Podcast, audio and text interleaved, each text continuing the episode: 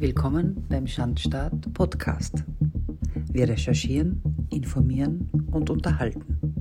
Investigativ, unzensiert und unbeugsam. Viel Vergnügen.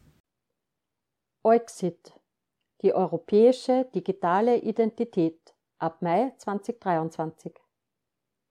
Die EU-Kommission will im Mai 2023 einen einheitlichen Identitätsnachweis für die digitale Identität einführen.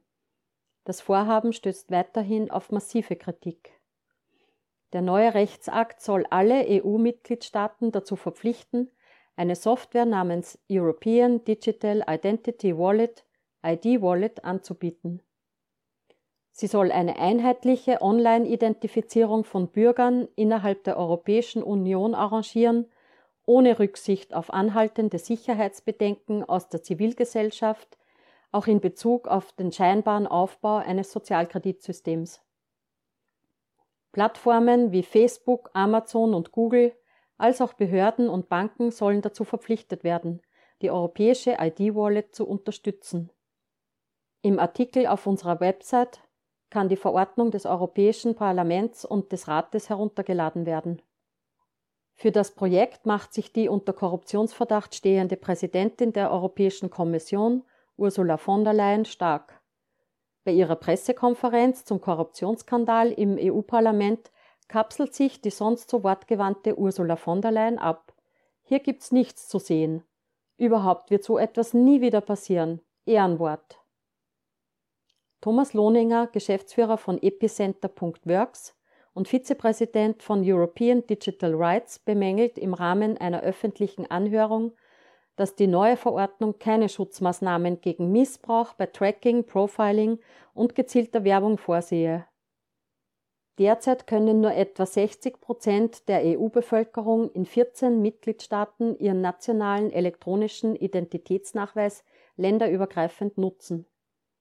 EU-weit erlauben 14 Prozent der Anbieter zentraler öffentlicher Dienstleistungen eine länderübergreifende Authentifizierung per elektronischem Identitätsnachweis, beispielsweise zum Nachweis der Identität einer Person im Internet ohne Passwort.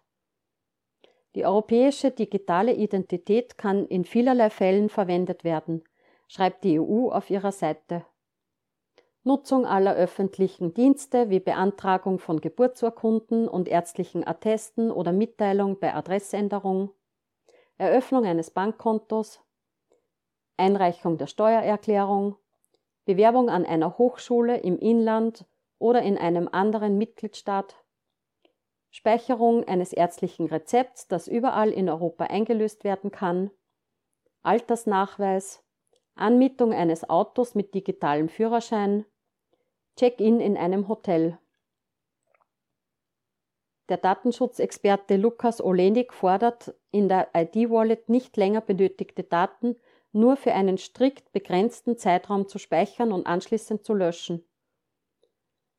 Der europäische Datenschutzbeauftragte Wojciech Wiewiorowski beanstandet, dass noch erheblich rechtliche und technische Details ungeklärt seien.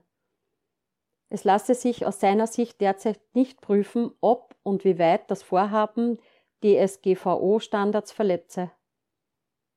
Die gesamte EIDAS-Reform ist in Gefahr.